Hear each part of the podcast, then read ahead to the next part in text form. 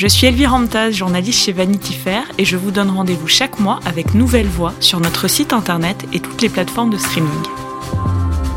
Nouvelle Voix, c'est un podcast de Vanity Fair qui vous emmène à la rencontre de jeunes femmes du bout du monde au destin exceptionnel. Des héroïnes du quotidien, vivant dans des pays en développement où elles ont décidé de concrètement changer la donne dans des domaines comme l'égalité des genres, la paix, l'éducation ou l'écologie. Cet épisode vous est raconté par Patricia Huon. C'est parti!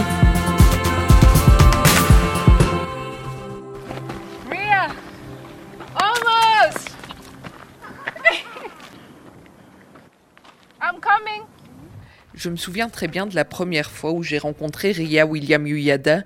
Je me souviens de sa présence, de ses tenues colorées, de son rire communicatif qui contrastait avec l'ambiance morose qui régnait à Djouba. C'était en avril 2017. Dix mois plus tôt, de violents combats avaient éclaté dans la capitale sud-soudanaise. La guerre avait repris. Le traumatisme était toujours palpable.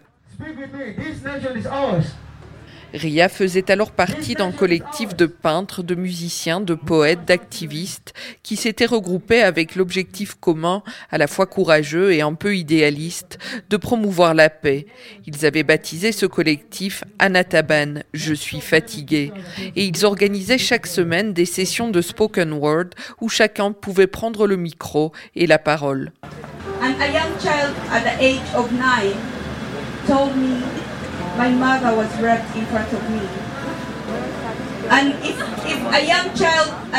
Un enfant de 9 ans m'a dit Ma mère a été violée devant mes yeux.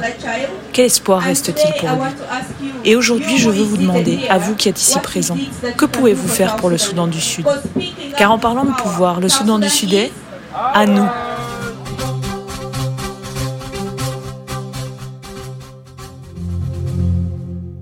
Comme des millions de Sud-Soudanais, Ria a longtemps vécu en exil, ballottée entre les camps de réfugiés et différentes villes de l'Ouganda voisin, sans véritable racine auquel s'ancrer. On a dû quitter le Soudan du Sud dans les années 90 à cause de la guerre. Nous avons erré pour chercher un uh, endroit sûr, en paix. C'est toujours les hommes qui commencent la guerre, vont à la guerre et bénéficient de la guerre. Je regarde ma vie en tant que jeune femme, en quoi cela m'a affecté, en quoi cela a affecté les autres femmes. Mon père n'est pas parti avec nous et la pression a été mise sur ma mère. Je l'ai vu toute mon enfance lutter quotidiennement pour être sûr que nous aurions de quoi manger dans nos assiettes. La pression repose encore largement sur les épaules des femmes et des filles. Après des décennies de lutte contre le pouvoir de Khartoum, une guerre civile qui semblait ne jamais vouloir s'arrêter et des morts tellement nombreux que plus personne ne les comptait, le Soudan du Sud devient indépendant le 9 juillet 2011.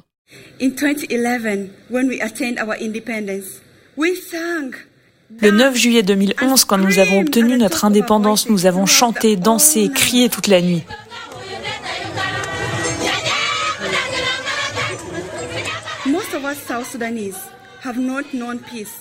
La plupart des Soudanais du Sud n'ont jamais connu la paix. Nous sommes passés de la guerre pour l'indépendance à la guerre civile.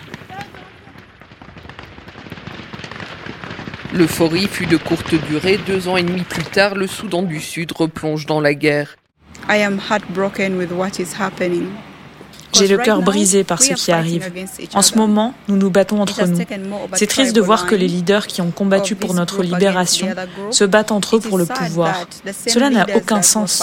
Dans ce cas, pourquoi avoir lutté pour notre indépendance?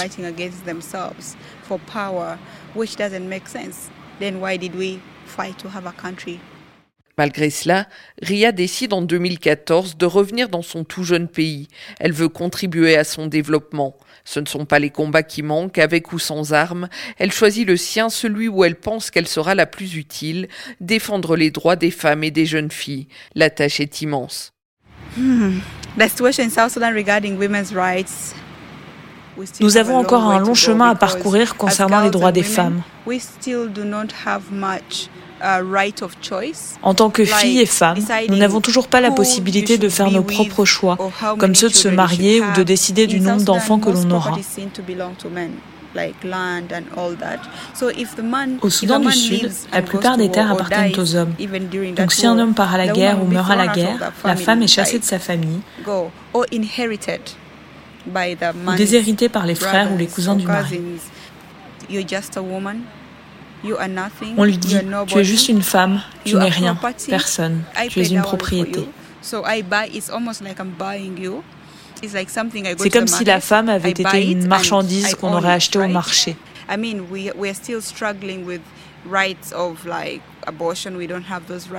On lutte encore pour les droits comme l'avortement. Les jeunes femmes tombent enceintes et sont obligées de s'engager.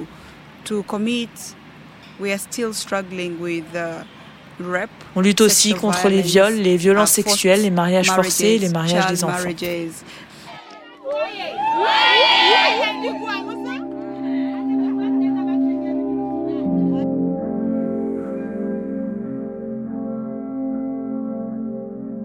Ria a fondé une association, Crown the Woman, couronner la femme. Elle y milite notamment pour l'éducation des filles. Nous voulons donner des pouvoirs aux femmes et aux filles afin qu'elles puissent contribuer à la construction du Soudan du Sud en tant que nation. Nous faisons beaucoup de campagnes et de plaidoyers pour des changements profonds. L'un des plus gros problèmes auxquels nous faisons face est le mariage des enfants. 52% uh, des jeunes filles du Soudan du Sud sont mariées avant leurs 18 ans.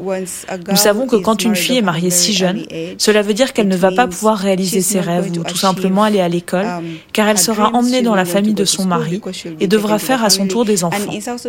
C'est difficile d'être mariée et de retourner à l'école Car les hommes ne voient pas l'intérêt que les filles grandissent, s'éduquent et deviennent un jour quelqu'un de puissant. La valeur des filles n'est pas mesurée par l'éducation, mais en nombre de vaches ou en argent. Or, une enfant mérite le droit d'être une enfant, de grandir pour devenir ce qu'elle veut être, plutôt que de n'avoir que le mariage pour seul horizon. Ria est elle-même une survivante. Quand elle n'était qu'une petite fille, elle a été violée par un voisin de la famille. Il faudra des années pour qu'elle trouve la force d'en parler. Uh, je vivais avec ma mère. Je lui ai dit, et sa première réaction a été de me battre. Elle m'a dit n'en parle plus jamais. Si tu parles de ce viol, tu seras stigmatisé. On dira que c'est de ta faute si cela t'est arrivé. Ma mère m'a battu pour me faire taire. Aujourd'hui, elle tente d'offrir une aide aux victimes de violences sexuelles, ce soutien qu'elle n'a pas pu elle-même recevoir et briser le tabou. À travers notre mentoring, nous parlons de sujets comme les violences sexuelles et certaines filles viennent partager leurs histoires.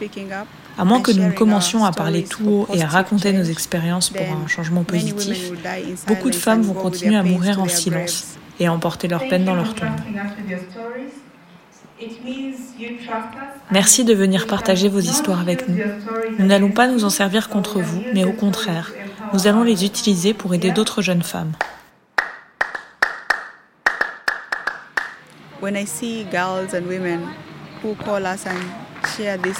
Lorsque je vois des filles et des femmes qui nous appellent et partagent leurs histoires, c'est comme si je libérais leur peine. Quand j'ai vu aux informations qu'une petite de 8 ans avait subi un viol collectif, j'en ai fait une affaire personnelle. J'avais 9 ans quand j'ai été violée. Et mon agresseur a vécu libre. Nous avons organisé une manifestation demandant la justice pour cette petite fille de 8 ans. Certains des hommes qui l'ont violée ont été arrêtés puis libérés. Nous avons lutté pour la mettre en sécurité car il n'existe pas de safe house au Soudan du Sud. Nous avons bien une cour qui est censée s'occuper de ce type de cas, mais en ce moment elle ne fonctionne pas. Cela me fait parfois perdre espoir. Elle perd parfois espoir, et pourtant elle est toujours là, elle n'a pas encore abandonné. Je l'admire pour sa résilience, comme j'admire celle de son pays. Les Sud-Soudanais sont toujours en quête désespérée d'une identité nationale. Il y a une chose qu'ils partagent tristement tous, c'est le traumatisme, les blessures invisibles infligées par la violence et la guerre. Right now, I feel like I'm at verge of burnout. En ce moment, je suis à un cheveu du burn-out. Je le sens physiquement, mentalement et spirituellement. Je vais au lit fatigué, énervé. Je me lève fatigué, énervé. La dépression est partout. Me voilà étant une superwoman essayant de soutenir les autres femmes, mais je ne me suis même pas encore secourue moi-même. Je n'ai pas encore guéri mes propres blessures.